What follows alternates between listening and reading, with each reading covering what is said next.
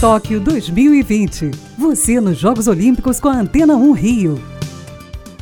O Comitê Paralímpico Brasileiro já confirmou dois casos de Covid-19 na delegação que participará dos Jogos de Tóquio. Segundo o órgão, nenhum dos casos envolve atletas e ambos estão isolados. Além disso, o comitê afirmou que os dois infectados passam bem e não apresentaram sintomas. Faltam 15 dias para as Paralimpíadas. É o Boletim Tóquio 2020 na Antena 1 Rio.